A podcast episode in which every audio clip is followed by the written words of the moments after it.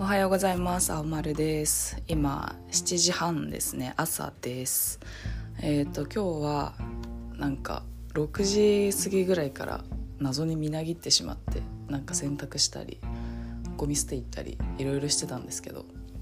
あのー、めちゃくちゃ涼しいですね。今9月の半ば？初旬？半ばぐらいなんですけどあのもう朝超爽やかでなんかいい感じに晴れてるし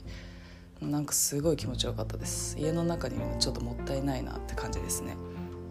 なんか朝活をしたいなってもう15年ぐらい前からずっと考えてるんですけど全然成功しなくて。で一時期あの以前の前の会社に勤めてる時は7時ぐらいからその会社の近くのカフェに行ってあの本読んだりなんかしたりして過ごした時も、まあ、あったんですけどあでもなんかやれてそれを何日間かできたぐらいかなって感じででたまに今日みたいにあの6時とかぐらいからもう活動的に突然になるみたいな瞬間はあるんですけどあの毎日こう習慣づけて朝に仕事する前とか予定をする前にこう朝活なるものをするっていうのをちょっと憧れてるんですけどなんか全然できないんですよね。まあ、一番の原因はこう朝活で特にしたいことが別にないっていうことなんですよね。なんかこう朝活とかって調べてみるとなんだろう、まあ、運動するとか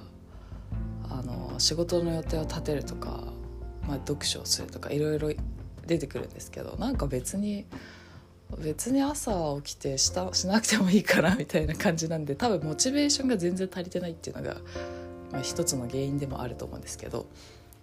ただなんか朝の時間を過ごすっていうそれだけが欲しいみたいな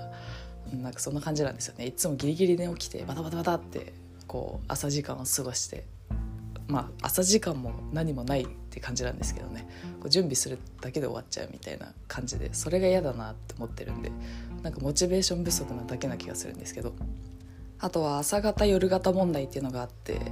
あの遺伝子レベルでも決まってるっていう話があの最近研究とかでされてますけど私は朝も苦手だし夜も苦手だからこう稼働時間がなんだろう昼の11時ぐらいからその後昼3時ぐらいまでしかフルマックスで脳が稼働する時間帯ないなってずっと思ってたんですけどなんか島根大学かなんかの研究でこう社会的な動きをしないといけない平日、まあ、学校でも仕事でもそうなんですけどそういう時ってこう自分の体のリズム以外の要素がすごく強いから自分の行動を決めるのに。だからあんまり平日のその気分とか目覚められるとかそういう傾向だけで朝方夜方っていうのは判断できなくてどちらかというと休みの日にこうほっといた状態であの野放しの状態で自分がどういう動きをするかとかあとその子供がどういう動きをするかとか学校が休みの日に。そういうのを観察してるとなんとなくその人のこう朝方なのか夜方なのかっていう傾向が分かるみたいななんかそういうあの統計を取った研究を見たことがあって。そう。で私は朝も夜も苦手だなとか思ってたんですけどなんかたまにこうやって突然覚醒してあの朝活動をしたりあとなんかポッドキャスト撮っててもこう夜なんか12時ぐらいに撮るやつ全然言葉出てこないんですけど朝はこうぼやっとしてる割には言葉は出てくるなっていう印象があって、まあ、ちょっと声カスカスしてると思うんですけど、うん、だからなんかもしかしたら朝ずっと苦手だと思ってたけどそうでもないのかなと思って、うん、だからこう憧れの朝活なるもの実はなんか工夫すればできるんじゃないかなっていうふうに思ってます。多分なんか気候とかまあもちろん疲れとかそういうのも普通にあると思うんですけど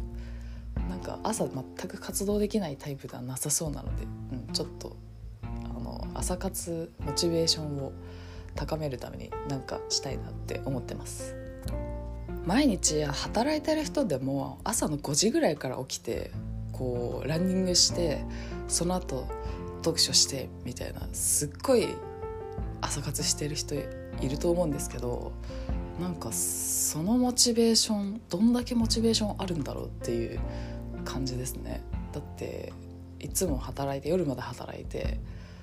12時ぐらいなんですかね寝るの。もっと早いのかな。そうそれで朝5時で季節によってはまだ暗いうちに起きて絶対眠いと思うんですけどそう。なんかそれを毎日できるってどんなモチベーションだよってちょっと思ってます。そこまでは多分できないような気がするんですけど、まあ、もしかしたらこう生活とか環境の変化があったらいずれできるようになるのかもしれないですね、まあ、とりあえず朝活に憧れているという話です。で今、まあ、朝ですけれどもこのあとちょっと時間が経ってくるとあ今日、えー、と土曜日なんですけどね。あの私は住宅街に住んでるんですがあのご近所さんのうちがあの、まあ、アパートとかマンションとか一軒家とかあのいろいろ近くにあるんですけどあの結構その生活音が聞こえてくるんですよね。でまあ当たり前なんですけどあの前住んでた家ってなんかあの一軒家とかが多い場所にポツンと立ってる6階建てのアパートとかに住んでてで私最上階だったんでその周りの音ってほぼほぼ聞こえなかったんですよね。そう。でなんかそんなに子供とかがいる地域でもなかったんでなんか割と常にシーンとしてるみたいな。でもそれはそれですごく良かったんですけどあの眺めがめっちゃ良くてあのそこの建物が一番高いんで。そうただ、まあ、最近まあ、最近っつっても3年ぐらい前に引っ越してきてあの駅からちょっとだけ離れた住宅街なんですけどあのこう人々が生活し始めるようになると、まあ、こう犬が鳴いたりとかもあるんですけどなんか私の近所はこうクラリネットを練習してる人とかがいてこう割とでも数時間ぐらいずっとあのクラリネットの音がしてたりあとはなんかまあ子供の声がしてるのもあるんですけどあとあのたまにこうクラシックとかをあの部屋で流してるのか結構こう近所にあの聞こえる感じでクラシック流してくれてる人がいて であの私結構そういう音楽の雰囲気感じるの好きなんでこう近所にクラシックの音楽が BGM としてあの流れてくるの結構癒しなんであのまたやってくんないかなって 思ってるんですけどちょっとこれはもしかしたら嫌いな人もいるかもしれないんですけどそうなんか時間帯によってあのいろんな人のあの生活音が聞こえてくるのちょっと面白いなってあの最近思いますね。こう会社勤めだった時は日中家にいることほとんどないんですけど、まあ、平日ですけどねあのフリーランスになって家で過ごす時間が増えてきてでかつあの夏とか冬はエアコン効かせるんで窓閉めちゃいますけどこれぐらいの秋とか春ぐらいになるとあの開けてることが多いんで結構いろんなあの音が聞こえてくるんですよね。あと鳥がめちゃくちゃ鳴くんですよね。私の家の周り。そう。あのよくそのフリーランス仲間とウェブ打ち合わせをする時にあのバックにすごい鳥が鳴いてるんであの軽井沢にでもいるのってよく言われるんですけどそうそれぐらいなんか別にこう森の近くにいるわけでもないんですけどすごい鳥の声がしてそう。まあなんか結構音環境いいなって思うんですよね。なんか住む上でやっぱりこの時間帯を感じる音が随時入ってくるっていうのは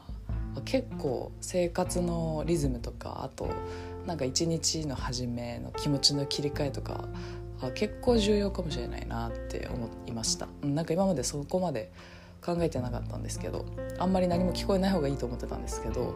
実はこう地域の音が聞こえる環境の方が、うん、なんか楽しいかもしれないなって思ってます。はいこの特に何もない話題でまさかの今日は終わりになるんですけれどもはいちょっと朝あのみなぎって起きてめっちゃ時間があるんでポッドキャストでも撮ろうかなと思ってはい一本撮ってみました。はいそれでは本日はここまでにいたします。青丸でした。